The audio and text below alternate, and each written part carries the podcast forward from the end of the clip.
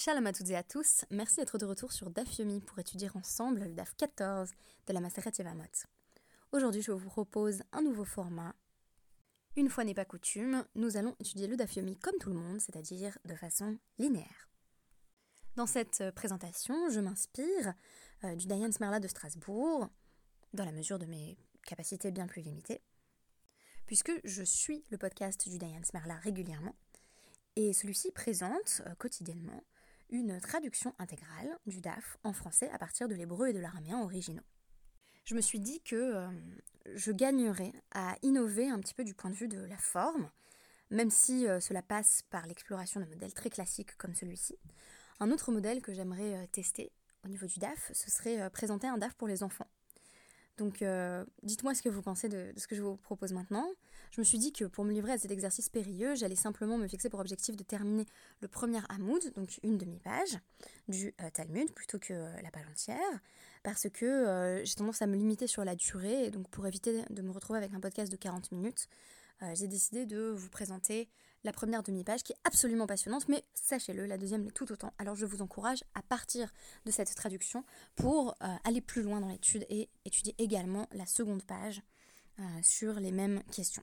La référence du jour, les dix commandements, fait euh, allusion au film épique américain de Cecil B. DeMille que j'aime beaucoup, qui est sorti en 1956. Si vous ne l'avez pas vu, je vous conseille vivement de vous y mettre, avec le célèbre Charlton Heston, mais aussi Yul Brynner qui fait un, un excellent Ramsès, et ce qui m'a fait penser au podcast du jour, c'est euh, tout d'abord la relation entre, euh, entre Moshe Rabbeinu, donc euh, Moses dans le film, et Ramsès, qui est présentée comme une relation de, frères ennemis. Et donc, comme je parle de Beth et de Beth à travers le DAF, bah, je me suis dit qu'il y avait aussi l'idée de, deux maisons ennemies qui se, qui se vouent en réalité pas du tout une haine inextinguible. C'est-à-dire qu'on va se retrouver avec Beth et Beth qui ont en fait beaucoup en commun et qui, qui partagent un, désir de se rassembler.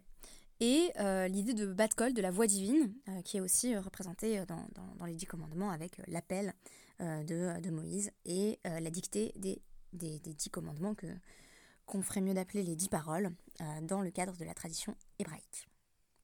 Alors il y a une affirmation qui est présentée euh, dans le deuxième Hamoud en réalité de, notre DAF et qui pour moi euh, permet de comprendre tout ce qui va être dit par la suite sur les rapports entre Beth et Beth Et c'est tout simplement euh, la suivante. Donc il y a un passage qui est tiré de notre Mishnah, vous vous en souvenez.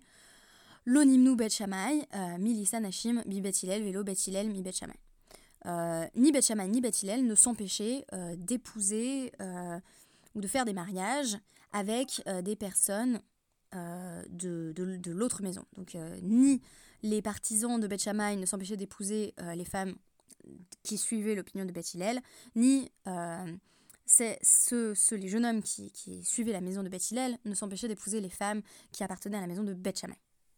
Alors que, comme on va le repréciser euh, dans notre DAF du jour, ils avaient euh, des règles très différentes euh, sur les mariages et notamment sur les situations où il fallait ou non faire yiboum, donc opérer le mariage léviratique. Les Vereut, Nohagim Zebazé.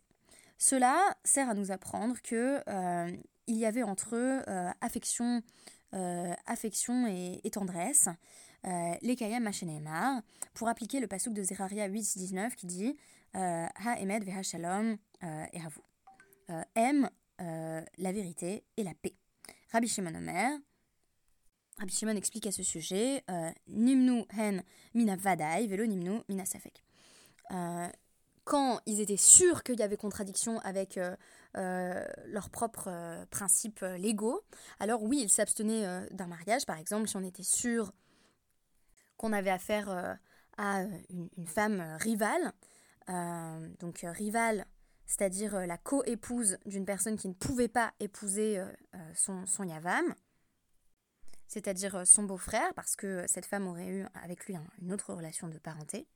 On se rappelle que les co-épouses sont, pour Beth Hillel, exemptées tout à fait de, de, yiboum, tandis que pour Beth Shammai, elles auraient bien la possibilité d'épouser leur beau-frère. Dans ce genre de cas, eh bien, il n'y avait pas de mariage possible. Mais s'il y avait un doute, euh, eh bien, euh, il, ne, il ne se réfrégnait pas. Et ils pouvaient par conséquent euh, se marier entre eux. Alors, je reviens donc maintenant au début de notre DAF. Donc à la fin du DAF 13b, on nous dit Veha, Bet Shammai matirin atzarot la'achim ou Bet Hillel osrim. Comment est-ce qu'ils pouvaient se réconcilier? Comment est-ce qu'on nous dit qu'ils pouvaient se marier entre eux alors que Bet Shammai, ils autorisent les coépouses à se marier avec euh, leur beau-frère, tandis que Bet Hillel affirme que euh, c'est interdit. Mi savar tasu Bet Shammai qui. Est-ce qu'on pense, quand on dit ça, que, euh, c'est une difficulté donc soulevée par euh, Rabbi Yochanan, est-ce qu'on pense que Bet Shammai, ils suivaient quand même leur propre avis à l'Arik Ou est-ce qu'on pense, lo asu Bet Shammai qui Est-ce qu'on pense qu'ils ne suivaient pas leur propre opinion l'Arik et ils se, euh, ils se conformaient à Bet Shammai Deux avis différents. Rabbi Yochanan Amar, asu ve asu. Rabbi Yochanan dit euh, c'est absolument sûr qu'ils suivaient leur propre avis c'est-à-dire Beth euh, Shammai restait fidèle à leur avis donc euh, en l'occurrence euh, autoriser les, les, les- épouses, les co-épouses à, à épouser leur beau-frère. Ou Flukta des Rav Shmuel, et cela se reflète dans un débat entre Rav et Shmuel, des Ravama lo asu bet Shammai. Rav, Rav dit que euh, en réalité ne pouvait pas suivre euh, ses propres principes à c'est-à-dire ses principes théoriques qui n'étaient pas applicables dans la réalité pour pouvoir épouser euh, les mêmes femmes que Bet Hillel, il fallait se comporter comme Bet Hillel, ou Shmuel Amar, Asou Veasou. Euh, et Shmuel dit, non, non, assurément, euh, Bet Shammai euh, suivait ses propres avis à l'Arik. Et alors on a peine à comprendre, bien entendu, c'est une question que l'Agmara va poser un peu plus loin, comment ça pouvait ne pas affecter les mariages. Alors je me suis posé la question, qu'est-ce que ça peut vouloir dire euh, se créer tout un système à l'Afrique pour finalement ne pas l'appliquer? Et je me suis dit, en fait ça me fait penser à euh, mon propre regard sur la tsniout. C'est-à-dire que la, la tsniout, euh, pour moi, c'est largement pas quelque chose de vestimentaire, c'est une manière d'être au monde, une certaine réserve, le fait de savoir laisser de la place à autrui. Euh, mais euh, l'idée que la tsniout passerait par les centimètres de jupe euh, est pour moi un petit peu absurde. Et pourtant, euh, j'essaye de m'appliquer dans la mesure du possible les règles de Tniout telles qu'elles sont définies par le monde orthodoxe auquel je m'efforce d'appartenir. Donc je me suis dit, en, ce- en cela, je suis peut-être un petit peu comme, comme Beth Shammai, j'ai une conception idéalisée de ce que la Tniout devrait être, mais en même temps, je vis Hillel. C'est-à-dire, si c'était Beth Hillel, là je, transpose, hein, mais je, je vis en suivant euh, la réalité sociologique et alarique de ce que signifie à l'heure actuelle dans le monde orthodoxe euh, s'habiller Tniout. Et je me suis dit que si on suit l'avis en vertu duquel Beth Shammai euh, renonçait à suivre ses propres avis à l'Afrique pour suivre ceux euh, de Beth Hillel, alors ce serait un peu l'expérience qu'on serait susceptible de faire, c'est-à-dire d'avoir vraiment l'impression d'avoir raison sur quelque chose et en même temps de devoir vivre autrement pour des raisons purement pratiques et pour pouvoir conserver l'unité du peuple. Et alors on nous dit, Emat, c'est quand que ça s'est produit, euh, ce désaccord entre Beth Hillel et Beth Shammai, et quand est-ce qu'on nous dit que euh, Beth suivait ou non euh, son euh, propre avis à l'Afrique Il est ma Kodem Batkol. Si tu dis que c'est avant qu'il y ait eu la, la dont, j'ai déjà parlé, cet écho de la voix divine qui affirme que la halacha, euh, donc, euh, que j'ai évoqué euh, à travers Hérouvine, dont on nous dit qu'elle affirme que la halacha suit Beth bien que Elou chaim, les deux sont des paroles de vérité, c'est-à-dire c'est c'est une vérité non pas absolue, mais deux vérités théoriquement valides, valides en même temps. Et pourtant, bah, il faut bien trancher la halacha, donc elle va être tranchée selon la voie divine, euh, qui est euh, Beth Hillel.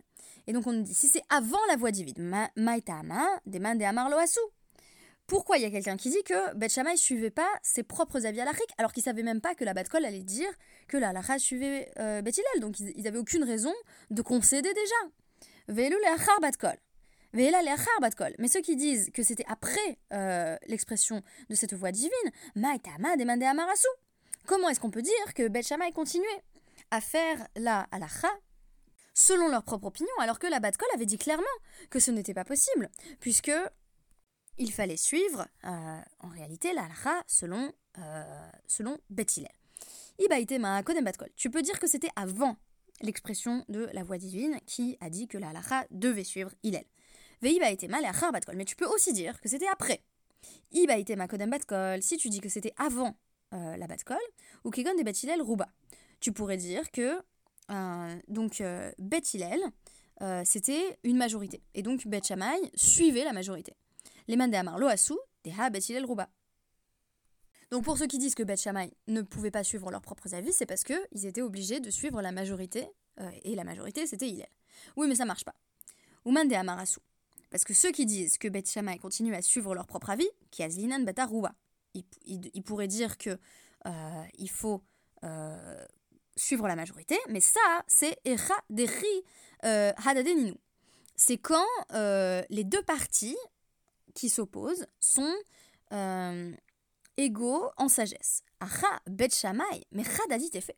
Mais ici, les disciples de Shammai, ils étaient en réalité euh, plus fins, plus subtils que Bet Hillel. Et donc on pourrait dire oui, Bet Hillel c'est la majorité, mais c'est le nivellement par le bas. Alors que Bet Shammai, ce sont, euh, ce sont des, les disciples de Bet Shammai, l'école de Bet Shammai est plus sharp. Mais tu pourrais aussi dire que tout ça s'est passé après euh, la voix divine qui a annoncé que la halakha suivait en réalité Bet Hillel. Mandamar loasu, ceux qui disent que Beth Shammai ne pouvait pas suivre sa propre halakha, c'est parce que la Batkol avait dit qu'il fallait pas le faire. Ou Mande Amarasu, Rabbi euh, Et celui qui dit euh, que euh, il, continuait à faire ce qu'ils avaient fait avant, eh ben, ils suivent l'avis de Rabbi Yoshua de Amar, En Mashkichin Batkol, qui dit euh, que on ne suit pas une Batkol dans le débat qu'il oppose à Rabbi Eliezer à travers le célèbre épisode dit du Tanour Shalachnai le four d'Arnaï, ou euh, euh, donc dans Baba Metzia 59b, où Rabbi Eliezer euh, a l'appui d'une voix divine, et Rabbi Yoshua répond on ne fait pas attention à, une voix divine en, la matière, parce que l'Obashamaimhi, la Torah n'est pas aux cieux, mais sur terre. Ok, mais alors, Ouman de Amarasu, Karinan Kan, lotit godedu, lota assez agudot agudot. Mais alors, pour ceux qui disent que Bechamay continue à faire sa propre pratique en suivant sa propre idéologie, Comment est-ce qu'on fait pour expliquer l'otit godedou, le, pasouk de, de Dvarim 14.1 Vous ne devrez pas vous diviser, comme signifiant euh, vous ne devrez pas créer des factions. Amarabaye. Qui amrinan l'otit godedou kegon shte batedinim bayirachat Halilou morim kedivre bat shamay. Halilou morim kedivre bat Ce qui est interdit par le pasouk, euh, selon Abaye, euh, ce serait que l'on ait deux batédinim, donc euh, deux, deux, cours, deux cours de justice dans une seule ville, où euh, l'une rende des avis comme Beth et l'autre comme Beth Aval shte batedinim bishte ayarot letlanba. Mais si euh, il s'agit de deux cours, cours, de justice dans deux villes différentes, il n'y aurait pas de problème. Alors, Amar le Rava, mais Rava lui a objecté. Veha Bet ou Bet qui shte batedinim beirachat dame. Oui, mais le problème, c'est que l'opposition euh, sur les principes euh, de la loi entre Beth et Beth c'est comme si ça se passait euh, dans, dans une seule ville, parce qu'en en fait, c'était une opposition qu'on retrouvait partout. Donc, on allait toujours avoir des représentants d'une cour de justice qui allaient être d'accord avec Beth et avec Beth. Et là, Amarava, qui amrinan lotit godedou, mais alors là où ça s'applique l'idée qu'il ne faut pas se créer en faction, Kigon, Bet Din, bah, euh, plague Morin Bet Shamay ou plague Morin Bet On pourrait dire que c'est au sein euh, d'une seule euh, ville où il y a une seule cour et une partie de la cour de justice enseigne comme Bethil et l'autre partie comme Bet Et donc on nous dit Aval, Shte Batedinim, Beirachat, Letlanba. Mais on n'a pas de problème s'il y a simplement deux cours différentes dans une seule ville qui tiennent chacune un avis différent, que ce soit Bethilel ou Bet la Guimara va maintenant parler d'autres divergences euh, de pratiques euh, qui ne constituent pas un problème de l'otit godedou. Donc on, ce qu'on essaye de dire, c'est que euh, ni Beth Shammai, ni Beth Hillel, ni d'autres sages que je vais vous citer maintenant ne contreviennent à l'otit godedou et donc ne vont à l'encontre de ce pasouk de Dvarim qui nous enjoint de ne, pas nous constituer en faction. Tashma, Bimkomo, Shel Rabbi Eliezer, Ayu, Kortim Etsim, La Asot, Pechamim, Shabbat, La Asot Barcel là où habiter vient et apprend euh, que euh, ces cas qui vont être cités semblent ne pas constituer des cas de l'otit godedou. Euh, Rabbi Eliezer, dans, dans le, littéralement le makom de Rabbi Eliezer, là où Rabbi Eliezer habitait, là, où on suivait en fait ses, enseignements, on pouvait couper des arbres le Shabbat pour en tirer du charbon avec lequel on allait créer des ustensiles en métal qui allait servir à la circoncision d'un enfant le Shabbat. Donc, on pouvait faire toutes sortes de mélachot euh, liées à la circoncision le Shabbat, parce que selon Rabbi Eliezer, c'est pas seulement la Mila elle-même qui est d'Oché Shabbat, qui repousse le Shabbat, mais c'est tout ce qui permet de faire la Mila qui est d'Oché le Shabbat. Donc on allait pouvoir même aller couper des arbres pour créer un instrument qui allait servir à créer un instrument qui allait servir à faire la Mila. Et là où on suivait les enseignements de Rabbi Yossé Haglili, euh, on avait le droit de manger euh, de la viande de, volaille avec du lait. Sous-entendu, mais partout ailleurs, non. Bimkomo euh, shel Rabbi Eliezer in, bimkomo shel Rabbi Akiva C'est vrai que là où on suivait Rabbi Eliezer, on pouvait le faire, mais là où on suivait Rabbi Akiva, c'était pas possible. Détania, comme on a enseigné dans une braïta au nom de Rabbi Akiva, Klalama Rabbi Akiva, Rabbi Akiva a énoncé ce principe général, Kol melcha shefshar la sotamer Shabbat, en Shabbat tout travail que tu aurais pu faire avant Shabbat, euh, vendredi, ne repousse pas le Shabbat. Or, la Mila, tu n'aurais pas pu la faire un jour plus tôt, mais couper des arbres pour créer des instruments qui vont servir à faire la, euh, la Mila, ça, tu aurais pu le faire plus tôt. donc, la Gemara va nous dire Salkada mishum euh, chumra de Shabbat, kemakom echad dami kamashmalan. Tu pourrais penser que euh, Shabbat c'est tellement important qu'il ne pourrait pas du tout y avoir la moindre déviation du point de vue de la pratique. C'est pour ça qu'on nous a dit euh, euh, ce que l'on nous a enseigné au sujet de Rabbi Eliezer. On pourrait penser que on doit vraiment pratiquer Shabbat exactement de la même manière partout. Eh bien en réalité on t'apprend que non et qu'il y a des coutumes différentes qui ne constituent pas un problème de faction. Alors que pourtant on a affaire aux lois de Shabbat. Alors, qu'est-ce qu'on fait quand on n'est pas dans son propre milieu de départ? C'est exactement le cas suivant. Tachma. Qu'est-ce qui est enseigné? Euh, Des euh, Rabbi Abaou, qui ikla l'attrait des Rabbi au choix Ben Levi, Hava Metaltel Shraga. Donc Rabbi Abaou, il est allé euh, là où on suivait les enseignements de Rabbi Oshua Ben Levi, et il touchait une, une, lampe après que la flamme s'était éteinte, le Shabbat. Veki, il les attraits des Rabbi Yochanan, mais quand il est allé là où était Rabbi Yochanan, qui lui interdisait euh, de, déplacer ce mouktsé, parce que pour Rabbi Yoshua, il n'y avait pas de problème de déplacement de mouktsé, le Rabba Metaltel Shiraga. Il faisait attention à ne pas justement déplacer euh, la lampe à huile. Et on nous dit Veha kusha. Mais où est la difficulté ici? Velo Amrinan, mais comment Est-ce qu'on n'a pas dit que, euh, comme c'était dans des lieux différents, et eh ben, eh ben c'est différent? Eh ben On nous dit Anan Hachik Amrinan. Mais non, mais voilà ce qu'est en train de poser euh, la Gemara comme question. Rabbi Abaou, est-il vraiment possible que Rabbi Abaou se conduise d'une manière dans un endroit et d'une manière dans un autre endroit? C'est-à-dire, c'est pas parce qu'il y a des coutumes différentes d'un endroit à l'autre qu'on peut euh, passer d'un endroit à l'autre et changer tout à coup de coutume. On nous dit non, en réalité, il avait une pratique. Il était Rabbi Abaou qui est Rabbi Oshua ben Levi, Svirale. Rabbi euh, Abaou suivait de manière euh, cohérente la vie de Rabbi Yoshua ben Levi. Et donc il pensait qu'il n'y avait pas de problème de Mouksé de déplacer la lampe à huile le Shabbat. Mais quand il était dans un lieu où on suivait les avis de Rabbi Yochanan, par respect pour Rabbi Yochanan, euh, il, il, acceptait de ne pas déplacer la lampe. Veha Ikashama, mais il avait aussi un serviteur qui allait peut-être continuer à, observer la lacha comme Rabbi Yoshua ben Levi comme d'habitude. Ah non, des modalés, les chamans. Non, non, il disait à son serviteur, écoute, là on est maintenant euh, dans une province euh, qui suit les avis à la de Rabbi Yochanan, donc ça va pas être possible ici de déplacer la lampe à huile. Et là, pour reprendre l'exemple de la tsniout que je donnais tout à l'heure, ça me fait penser au fait que euh, bah, quand je vais à Bnebrak ou à Meacharim, je m'habille pas exactement de la même manière. Je mets effectivement des choses euh, plus longues et, plus lâches parce que je me dis, euh, je m'adapte au, au minag local et donc à la perception locale de ce qu'est la de ce que devrait être la tignout.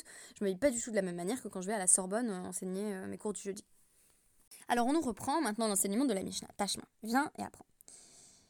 Est-ce que Beth Shammai suivait ses propres opinions à la règle Avalpi, chez Elo Asrim, Elo Matirin, Lo Nimnu Bet Shammai, Milissa Nashim Betilel, Lo Betilel, Mi Bet Shammai. Voilà, ils, sont, ils se mariaient entre eux. Yamart, Bishlama Lo Asu. Si tu dis que, euh, effectivement, Beth Shammai ne faisait pas, euh, ne pouvait pas suivre leurs propres principes idéologiques dans la halakha concrète, c'est pour ça qu'ils s'empêchaient pas de se marier les uns les autres, parce qu'en fait, Beth Shammai consentait à appliquer les critères de Beth et là, Yamartasu, Amae l'onimnu. Mais si tu dis euh, qu'ils continuaient à appliquer leurs propres principes à et donc ils considéraient par exemple que euh, les coépouses étaient permises au, Yavam, ce que Beth interdisait, alors comment ils pouvaient se marier entre eux? On nous dit Bishlama, Beth Shama, Beth Alors Beth Shammai, c'est sûr qu'il n'avait pas de problème pour épouser euh, les femmes euh, de Beth. Euh, des venait Chayave la Vininu. Parce que il considérait que les co-épouses, qui donc en suivant la vie de Beth Hillel, remariées avec n'importe qui, hein, sans faire Yiboum ou Khalitsa, elles avaient simplement vécu avec un homme en, en suivant un lavine, c'est-à-dire qu'elles avaient transgressé euh, une interdiction de la Torah, mais ça posait pas plus de problèmes que ça. C'était pas un cas euh, très grave de, de mamzer ou d'adultère ou que sais-je. Donc les enjeux étaient moins élevés euh, pour Beth Shammai, et là, Beth Hillel mit Beth Shammai, Amaïlonimnu. Mais pourquoi est-ce que Beth Hillel, il faisait pas attention à ne pas épouser les femmes qui venaient de la maison de Beth Shammai avait écrit toutes, Mamzerim Puisque, selon Beth Hillel, quand on épousait les co-épouses euh, euh, d'une femme qui n'avait pas le droit d'épouser son yavam, on se mettait en situation de carette. Et donc les enfants nés de cette union seraient des mamzerim et seraient considérés comme ayant un statut illégitime dans la loi juive. Alors on nous dit, tu pourrais penser que Beth estime que euh, dans ce cadre-là, l'enfant n'est pas mamzer même si les parents sont passibles de carette. Verra un Rabbi Lazar, mais Rabbi Lazar va venir nous apprendre le contraire. Af alpi shenreku Bet Shammai Bet batsarot, même si Bet et Bet n'étaient pas d'accord sur les co-épouses. Modim chez En Mamzer et la Mimi chez euh, Isuro, Isur, Erva, Vernush Karet.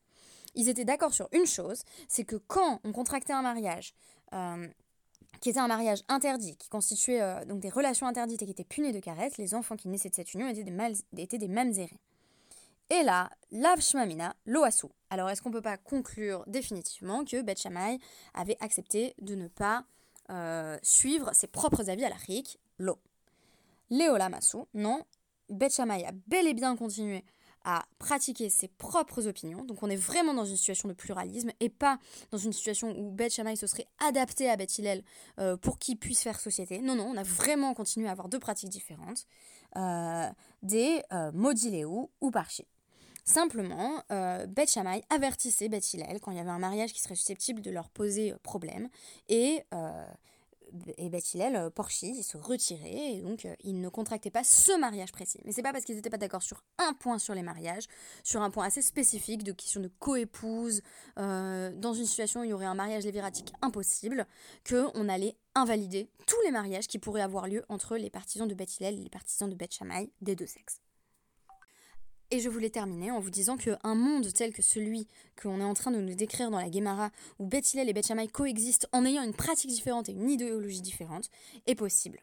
Alors, on nous dit in fine que la halakha a été tranchée euh, comme Beth Hillel, mais ce qui est intéressant, c'est qu'on pourrait dire que même euh, a continué à ce moment-là, après la Bat Kol, à ne pas suivre euh, cet avis divin exprimé de la sorte, mais à continuer à vivre selon ses propres principes. Si à l'heure actuelle cela nous semble obsolète, parce que ça nous semble évident qu'on va comme Beth et qu'on suit Beth qu'on suit qu'on va comme et qu'on suit excusez-moi. Cela ne signifie pas pour autant qu'on n'avait pas coexistence de deux euh, modes de pensée, de deux systèmes de pensée, de deux idéologies euh, qui se respectaient mutuellement et qui euh, se contentaient de marquer des points de désaccord entre elles. Puissions-nous être capables du même discernement dans les débats et les désaccords qui nous opposent à diverses personnes autour de nous, sans jamais, au grand jamais, nous constituer en faction. Car l'autre. Merci beaucoup. Je vous ai lu euh, l'intégralité de la première page de notre dev du jour et je vous dis à demain pour un nouveau format.